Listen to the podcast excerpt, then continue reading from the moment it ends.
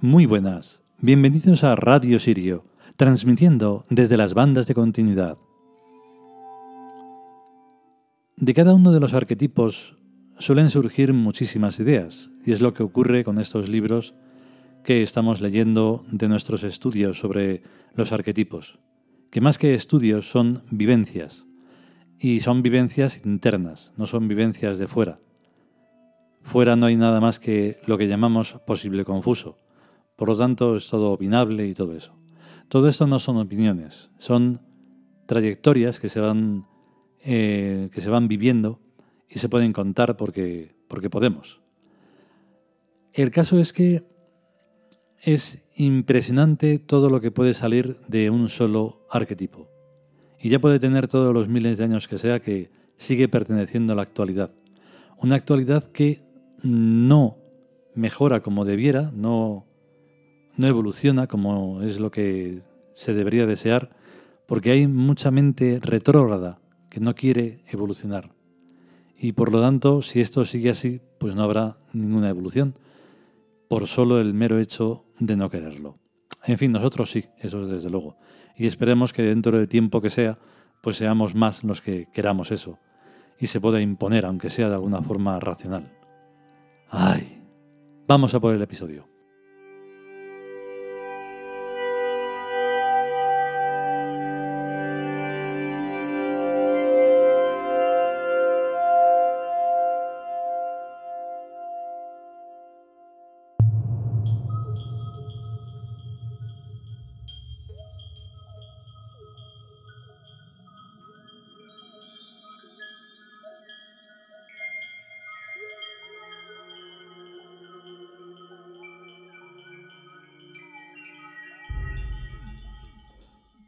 Dioses mesopotámicos. Ninkursag. Texto. La señora de la montaña, madre de la vegetación y diosa de la vida. La mágica montaña de donde fluye incesantemente el agua. Encarnación del dios Enki o Ea, y por lo tanto la sabiduría y los fundamentos sobre los que se asienta el mundo. Por lo cual Ninkurusag fue también la madre divina de los reyes de Mesopotamia. Comentario. Y lo será de los reyes del futuro en el imperio Tiud. La diosa Ninkursag es la forma política de la que en Egipto se llama Isis, que es la forma matemática de esa forma política.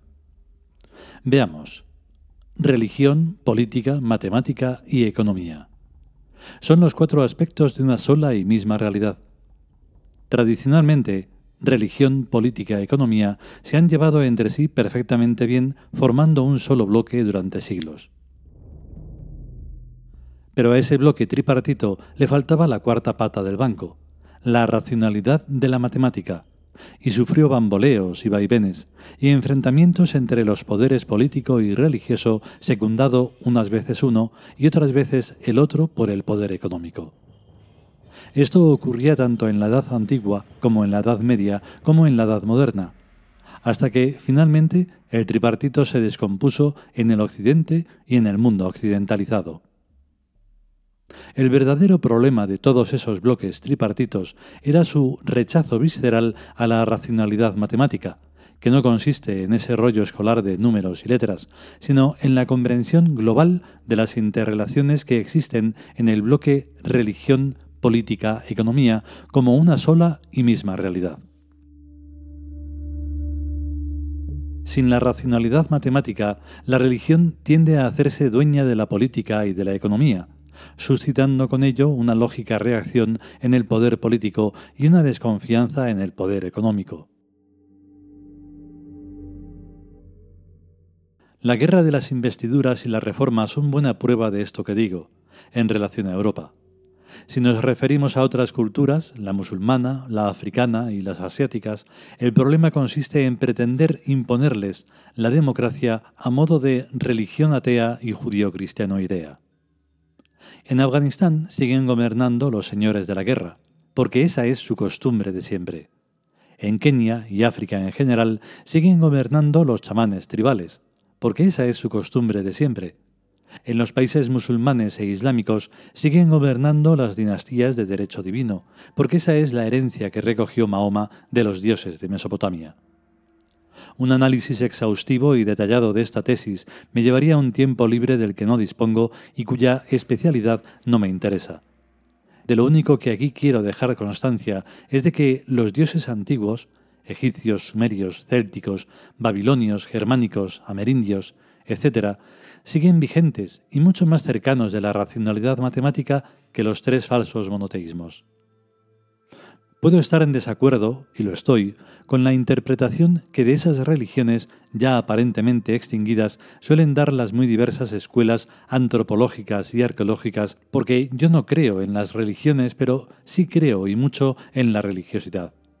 Igual que no creo en la economía ni en la política como actualmente se las practica, pero sí creo y mucho en la necesidad humana economicista y también en el orden político que necesitan las sociedades humanas. Si comparamos el cacao mental que ahora existe en religión y en política y en economía con la plácida certeza del texto de Ninkursag, la señora de la montaña, madre de la vegetación y diosa de la vida, la mágica montaña de donde fluye incesantemente el agua, encarnación del dios Enki o Ea, y por lo tanto la sabiduría y los fundamentos sobre los que se asienta el mundo. Por lo cual, Ninkursag fue también la madre divina de los reyes de Mesopotamia. Vemos el abismo en que ha caído la mentalidad monoteísta europea y extraeuropea. Todo está patas arriba y mangas por hombro. Todo está al revés de como debería estar y de como es lógico que estuviera. Si ahora hay algo que verdaderamente falta es la sabiduría entre tanta morralla como nos echan por televisión, radio y periódicos mucho racionalismo pero ninguna racionalidad.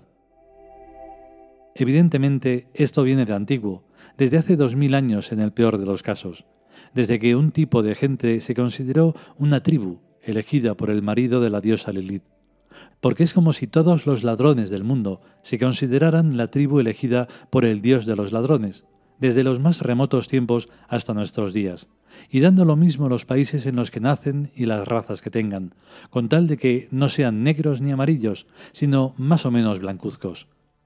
Este es el caso de los que a sí mismos se llaman judíos, pero que no tienen en sus ADN ni un mínimo rastro del ADN de un tal Abraham, ni de un tal Isaac, ni de un tal Jacob.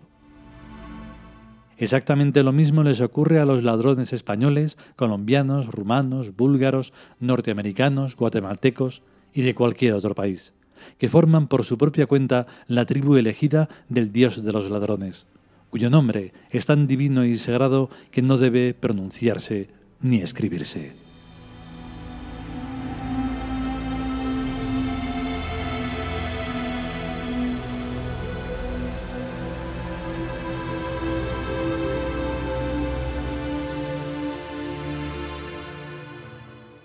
Y hasta aquí el capítulo dedicado a Nin Kursag.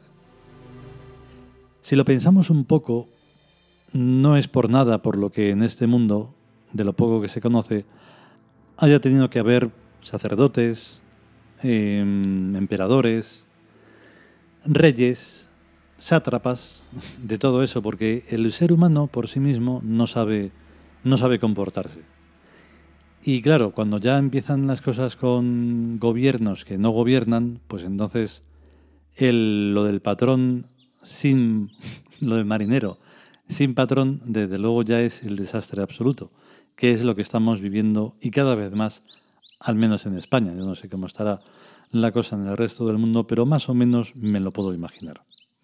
Así que si no salen ni surgen gobernantes que de verdad pongan orden en esto, ya sabéis lo que ocurre. En fin, que si queremos y sobre todo si podemos... No, sobre todo si queremos, volveremos con un siguiente episodio. A estar bien, chao.